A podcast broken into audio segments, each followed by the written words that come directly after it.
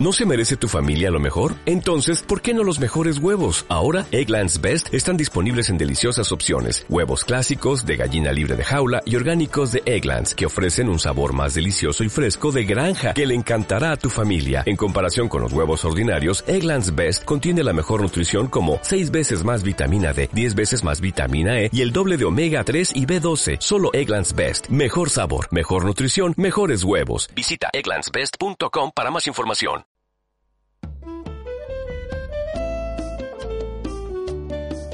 El infinito en la palma de tu mano. Mujeres creadoras.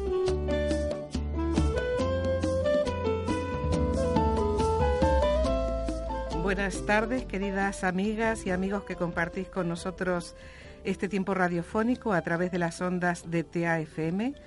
Bienvenidos a una nueva emisión del Infinito en la palma de tu mano, Mujeres Creadoras.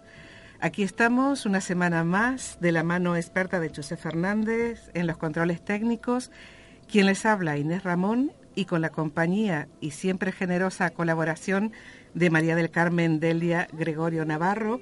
Bueno, y hoy echando de menos a María José, nuestra colaboradora. Eh, buenas tardes, Mamen, ¿cómo estás? Buenas tardes, encantada de estar aquí otra vez. ¿Y qué nos contarás hoy? Bueno, pues hoy vamos a hablar de la primera etnóloga de campo en el siglo XIX, de Herminie Adele Platt Smith. Pues esperamos con impaciencia ese, ese espacio del rincón de la memoria. Y bueno, pues aquí estamos compartiendo contigo que nos escuchas y nos acompañas y eres parte de este proyecto en el que queremos visibilizar el trabajo de las mujeres de hoy y de siempre. Mujeres creadoras, luchadoras, mujeres que con su labor, muchas veces silenciada o oculta, están transformando la sociedad, están aportando un caudal de riqueza humana, artística, social, cultural, en fin, mujeres que trabajan a favor de la dignidad y de la tan anhelada igualdad entre los géneros. Eh, no nos cansaremos en decir que, aunque hemos avanzado muchísimo en el reconocimiento de los derechos de las mujeres, aún hay que romper estructuras de pensamiento patriarcal y mientras haya una mujer que sufra maltrato o falta de libertad por su condición femenina, no dejaremos de reclamar y de unir nuestras voces a la de tantas compañeras que día a día construyen con sus propias manos una sociedad mejor. Manos de mujeres que han parido la verdad, manos de colores aplaudiendo algún cantar,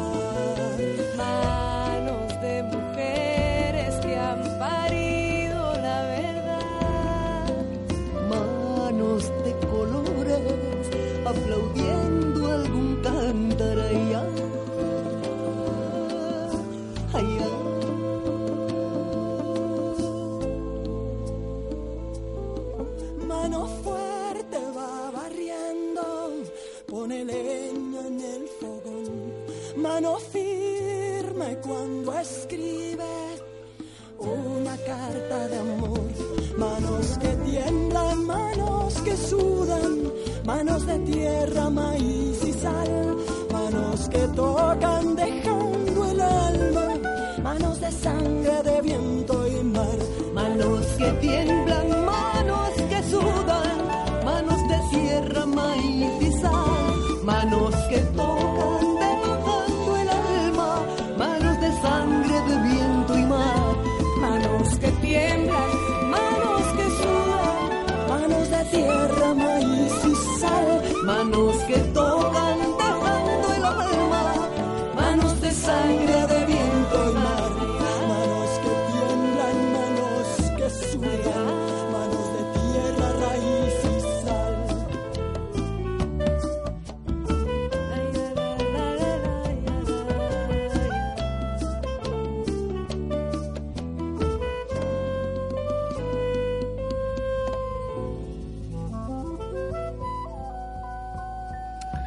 Manos de tierra, maíz y sal, manos que abrazan a la esperanza. Qué hermoso homenaje de Marta Gómez y qué adecuada banda sonora para presentar a nuestra invitada de hoy, Marta Chordá, que además de que con el corazón y con la inteligencia, trabaja con las manos.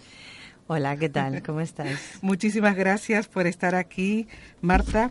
Gracias por haber aceptado nuestra, nuestra invitación y, y bueno, estamos felices de tenerte aquí porque sabemos que eres una mujer que representa todo aquello que nosotros queremos queremos transmitir y que estamos defendiendo, ¿no? Semana a semana desde este espacio, que es ese espacio de, de visibilización de las mujeres que, que, bueno, que están haciendo cosas y que están trabajando y que están dejándose como en el caso tuyo, Marta, el pellejo ya nos irás contando en, en tantos proyectos, en tantas iniciativas, en tanto compromiso.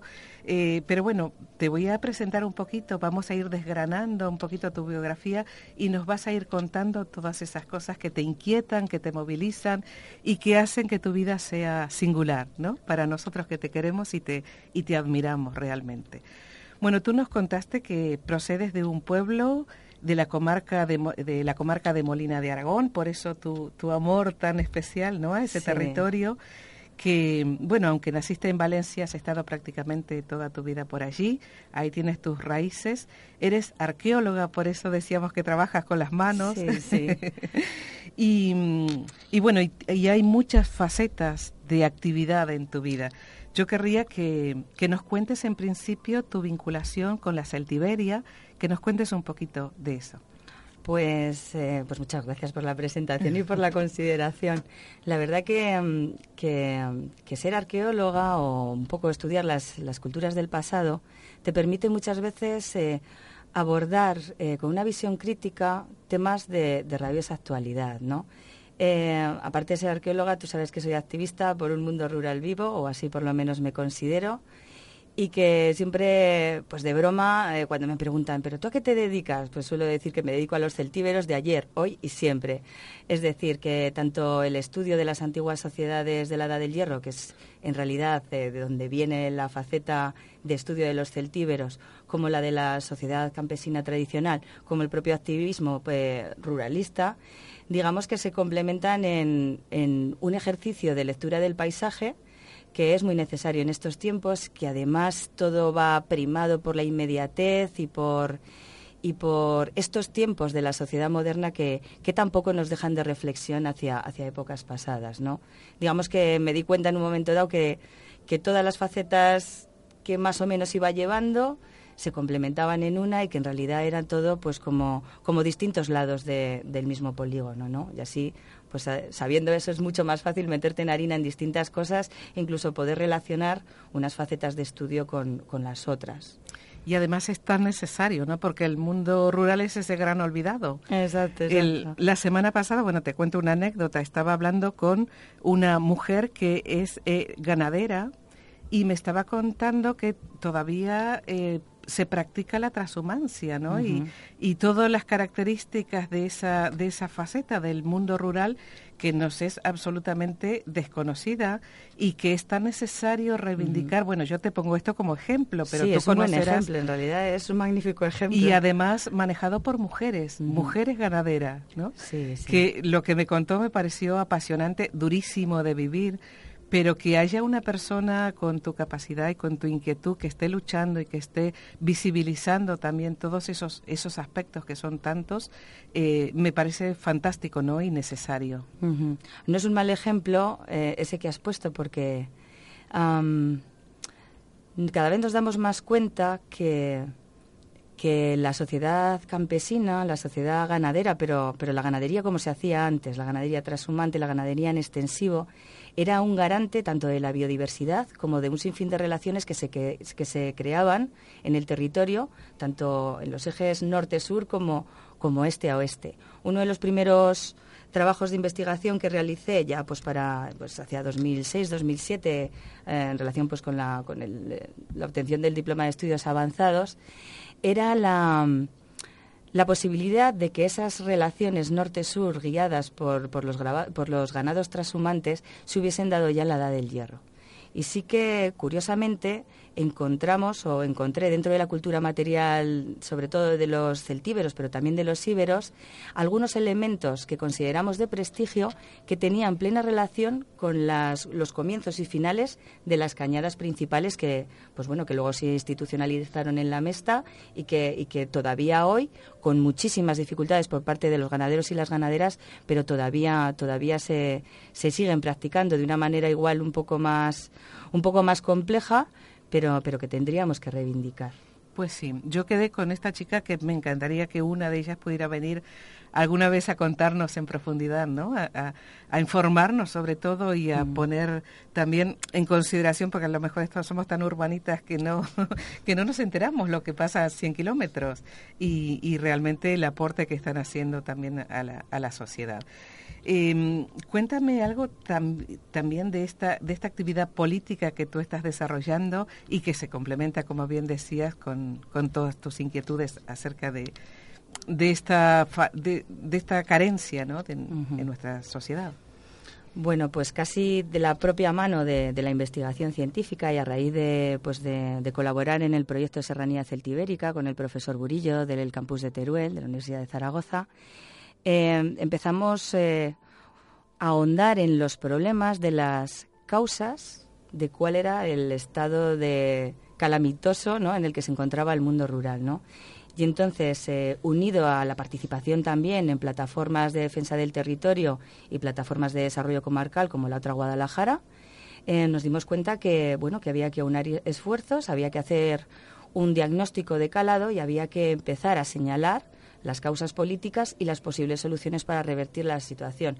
Claro, esto imaginaos o acordaos en un contexto casi post 15M, que por cierto hoy hacemos hoy hacemos eh, aniversario, eh, nos impulsó a un grupo de gente a meternos eh, en los cauces de participación que se habían abierto con la nueva política y intentar hacer un grupo sectorial, un círculo sectorial de temas de desarrollo rural, porque pensábamos que que, era necesario, que en cualquier caso, eh, independientemente de cuál fuera el resultado de estas nuevas expectativas políticas que se abrían con el nuevo ciclo, era necesario que, se llevara a cabo una labor de diagnóstico y, sobre todo, eh, que desterrara de una vez por todas la idea mm, mundialmente aceptada, pero, pero, pero imprecisa de que el mundo rural se circunscribe prácticamente solo a lo productivo. Eso sería mm. como decir que las ciudades eh, Mm, solo tienen que ver con lo industrial, cuando en realidad estamos hablando de sistemas complejos que tienen un recorrido y que, y que también tienen una proyección de futuro. Desde luego, si, si queremos salir de las situaciones complejas en las que nos hemos metido, de crisis sistémica, de crisis ecológica, de crisis social, ostras, pues mucho tenemos que ver también de cómo otras sociedades a lo largo del tiempo eh, se han organizado y, y han conseguido, han conseguido, gracias a la cooperación y no a la coerción, eh, crear sistemas más o menos estables en el tiempo que permitirán a la gente vivir de su trabajo, ¿no? Pues sí, el mundo rural ha sido el gran olvidado ¿no? en las grandes políticas nacionales y parece que se mira siempre para otro lado y se resuelve con dos o tres frases hechas y lugares comunes que, que, lo, que lo que logran es que no se salga ¿no? de esa situación. Claro, no se busquen soluciones. Sí, sí, antes nos quejábamos, o al principio de esta andadura, nosotros nos quejábamos de que el mundo rural no existía ni en el horizonte político ni en el eje mediático y ahora, mm, no sé si por suerte o por desgracia, desayunamos todos los días con la, con la, con la despoblación y con la crisis del mundo rural, pero bueno, como decimos así coloquialmente, ninguna propuesta para acompañar el café, ¿no? Para, para mojar y acompañar el café. Hay un, yo creo que ahora hay una problemática y es que de alguna manera los lobbies de la política o los lobbies económicos eh, eh, se han dado cuenta del filón que supone la despoblación tanto en el tema de atracción de votos como de movilización de recursos. Y ahora nos vemos que si antes no se hablaba del tema, ahora ciertos sectores se han apropiado de nuestro discurso, se han apropiado de nuestro lenguaje y corremos el riesgo de que se venda gato por liebre y de que realmente este tema, esta grave situación, se, se, utilice como pantalla de otras cosas, como la financiación autonómica y cosas que también están bien, pero no son despoblación, y que, y que nos den el estoque definitivo a todos los, a todos los pueblos y a todas las comarcas de la España rural interior. Eso es eh, tremendo, ¿no? Es una lucha interna y externa, porque sí, sí, porque muchas veces es más complejo de lo que parece Es muy complejo, vista. además sobre todo, pues, eh, como dice, como dice un amigo, ¿no? Es que no te puedes poner ante un torrente emocional, no te puedes poner más que de lado. No puedes combatirlo directamente solo con pedagogía y todos sabemos pues que la pedagogía, mira lo que lleva el feminismo dando la matraca y digamos que el ruralismo tiene dos días. O sea Pues que, sí, que hay digamos que nos queda un camino, un camino muy largo por recorrer y, y mucho esfuerzo, Mm. mucha perseverancia y mucho trabajo. Pues te invito, Marta, que escuchemos eh, la historia que nos va a traer hoy Mamen de una mujer del pasado que también luchó, trabajó y, y bueno, y tuvo sus logros.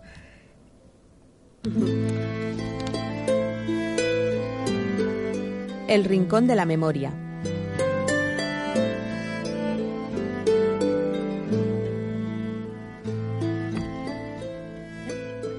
Bueno, nuestro rincón de la memoria lo ocupa hoy Herminie Adele Plath Smith, geóloga y antropóloga, en este caso como nuestra invitada, y considerada la primera etnóloga de campo en el siglo XIX.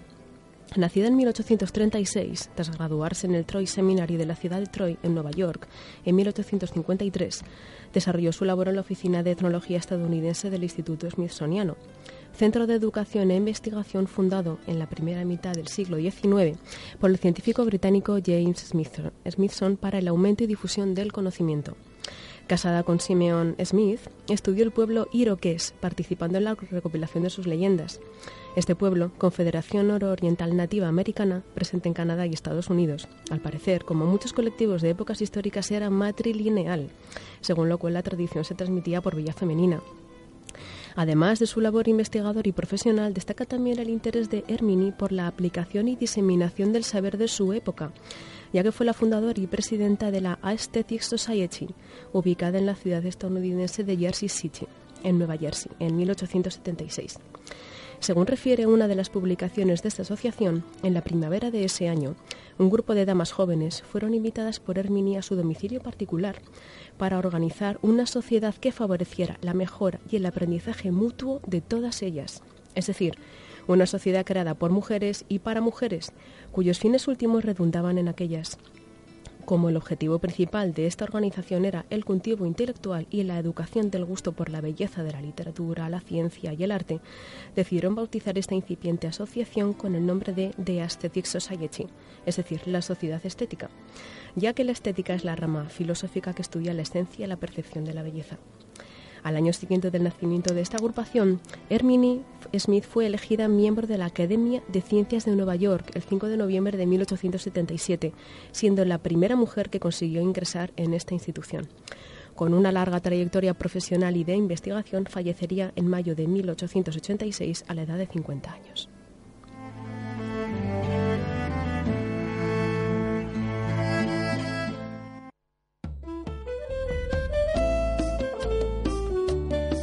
El infinito en la palma de tu mano.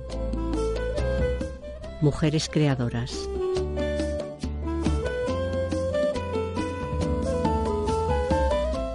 En TEA FM. Pues aquí hacemos magia, Marta, y, suprimimos eh, la cronología, la historia y las presentamos ¿no? a una mujer del, del pasado y una, una mujer del presente y del futuro. Entonces, esto nos encanta, ¿no? Porque no solamente traemos a la memoria, dan, damos visibilidad, sino que nos permitimos eh, presentarlas de alguna manera. Y yo creo que tiene algo en común contigo, no, no solamente por su, eh, por su labor específica, sino por ese amor a la cultura. Que tú, Mm. tú también, a pesar de ser, eh, que trabajar en la política, de estar en mil eh, em, formas de activismo, de compromiso, de, de- de tener un trabajo tan, bueno, tan rico, ¿no? En, en matices y en facetas, y eres una amante de la poesía, de la cultura. Cuéntanos Sí, sí. ese aspecto de Marta que no conocía, que no conocemos. No, me ha encantado, me ha encantado la historia de esta mujer, sobre todo por el tema de la estética, que es un tema muy poco tocado, ¿no? Eh, no sé si es por mm, la fragilidad de los tiempos en los que vivimos o, o por el imperativo para mucha gente de, de cosas de cosas prosaicas y tal, pero tengo la sensación de que de que se ha dejado de un lado la estética, de un lado la ética, de un lado la filosofía y que, que un poco nos encargamos en o nos encargamos de sacar de sacar cosas como muy prosaicas, ¿no? Cuando en realidad eh, pues es que eh, sin cultura no, no hay revolución, ¿no? Yo, pues bueno, como has dicho, soy una gran amante de la poesía, sobre todo de la vuestra, he de decirlo. Eh, fue también a través del ruralismo que llegué, que llegué a la poesía, porque, bueno, eh, hay un insigne maestro de mi comarca que, que es Manuel Martínez Forega. Que lo conocemos un poco. Lo conocemos un poco aquí. Y bueno, y fue a raíz de pues de conocerlo a través de una plataforma que, que tenemos ahí en la comarca, cuando pues, eh, conocía, conocía a Manuel y dije, ostras, entonces, pues corriendo, pues como soy un poco compulsiva, tengo un poquito de hiperlexia y tal, me fui a la biblioteca y saqué todos sus libros, los que había en la biblioteca de Aragón y empecé a leerlos, ¿no?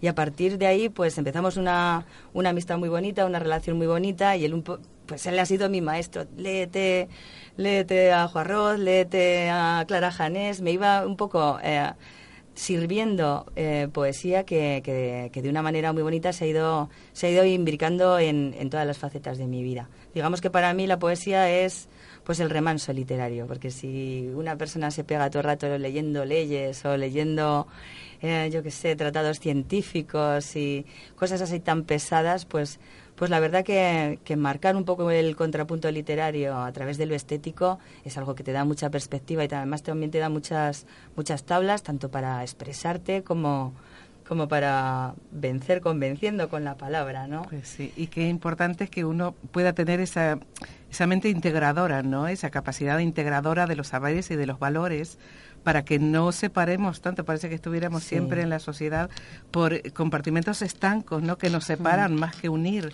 Es un poco la trampa del sistema binario, ¿no? De unos y ceros, del sí y el no, del arriba al abajo, sin, sin mirar los grises, sin mirar las, las medias tintas, pues... Eh, obviamente tú cuando escribes, y eso se ve muy bien en el, último libro que has escrito eh, con Irene Vallejo, ahí hay un tema de documentación histórica, ¿no? Así como, como, como un poeta, una poeta, no se puede, no se puede aislar de, de toda la de toda la, literatura o de, o de todo el desarrollo histórico de, de algunos periodos que le enriquecen a la hora de crear, yo creo pues que pues tampoco los ni los arqueólogos ni las historiadoras ni, ni la gente que se dedica a política debe aislarse de lo, de lo que es el goce estético y de lo que es otro tipo de, de nutrientes culturales como, como bien pueda ser la música o, la propia literatura. Es una actividad del, del ser humano, ¿no? Como parte de la creatividad del ser humano. Exacto, y ojo, eh, que aspiramos a la emancipación del ser humano, que no, que no es poca cosa, con lo cual es, es muy necesario. Pues Martica, hablando de poesía y todas estas cosas que te inquietan a ti, que son muchísimas y que tendríamos para más programas, con lo cual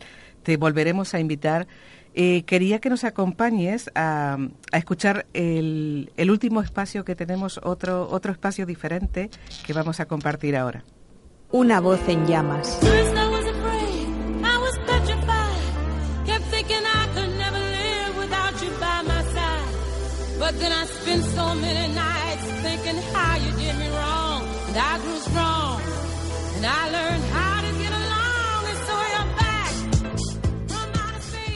Pues dedicado a ti, Marta, voy a leer un poema, como mencionaste hace un momento, del libro La Mañana Descalza, que escribí con, junto a Irene Vallejo. Y hay un poema que se titula Ariadna, pero podemos en esta tarde sacar el nombre Ariadna y poner perfectamente Marta y se aplica absolutamente a tu, a tu fuerza, a tu creatividad y a tu labor de compromiso, ¿no? De lucha. Y, bueno, Marta, derribas piedra a piedra el laberinto. Ellos creían que no habría un espacio más propicio que la luz transparente de tu amor para acumular las piedras que más serían la íntima clausura, los límites impuestos, las leyes del varón, un sitio en la derrota, las fronteras vibrando todavía al cerrar sus puertas, pero en tus manos el hilo y las constelaciones, el tumulto, el esplendor del tiempo abriéndose camino, la súbita mujer interminable llena de animales libres, un presagio de lluvia, un oleaje espléndido en medio de la noche. Marta, sin culpa y sin castigo, tus huellas impresas en la hierba, yendo y viniendo por los montes, sujetando el hilo ante las llamas, deshaciendo, descalza el torbellino, extraña y libre y dueña del relámpago, abriendo adentelladas, piedra a piedra, el laberinto.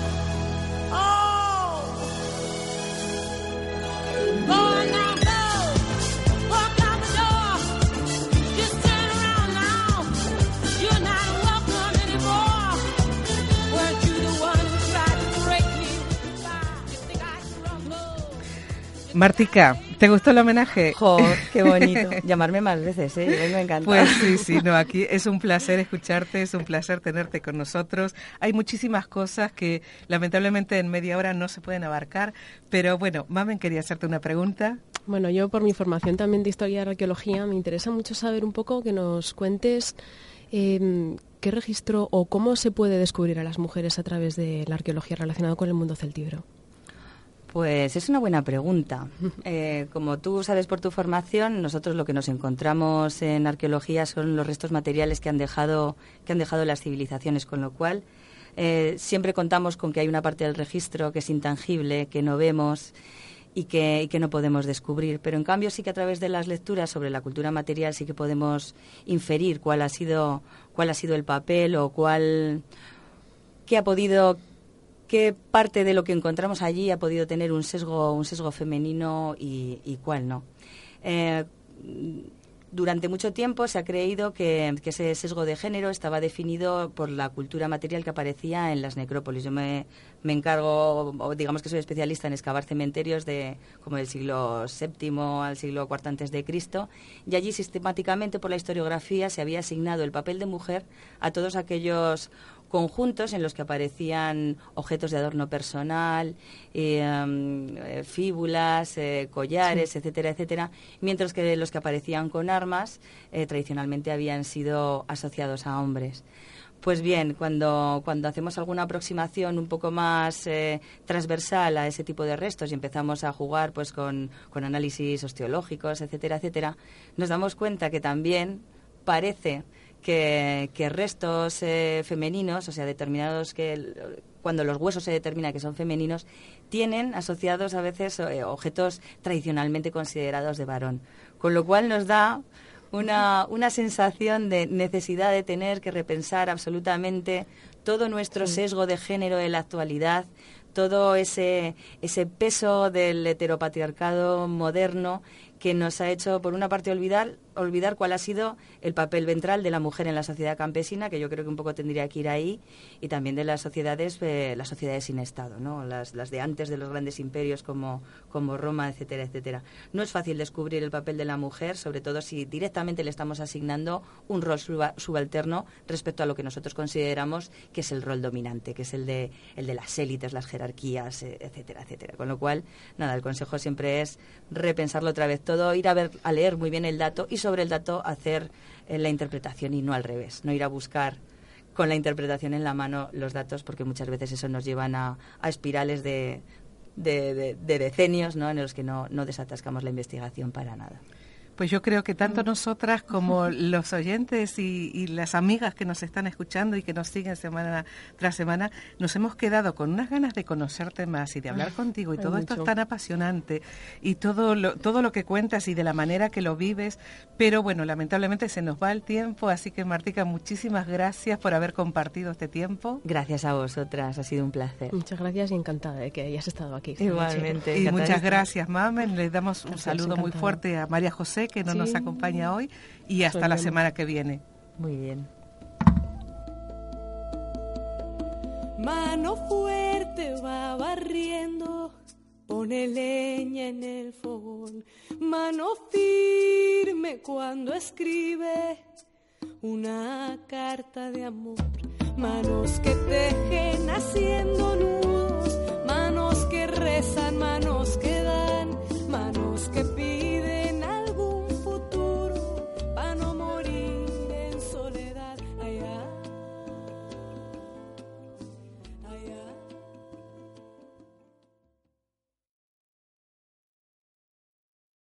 ¿No se merece tu familia lo mejor? Entonces, ¿por qué no los mejores huevos? Ahora, Egglands Best están disponibles en deliciosas opciones. Huevos clásicos, de gallina libre de jaula y orgánicos de Egglands, que ofrecen un sabor más delicioso y fresco de granja que le encantará a tu familia. En comparación con los huevos ordinarios, Egglands Best contiene la mejor nutrición como 6 veces más vitamina D, 10 veces más vitamina E y el doble de omega 3 y B12. Solo Egglands Best. Mejor sabor, mejor nutrición, mejores huevos. Visita egglandsbest.com para más información.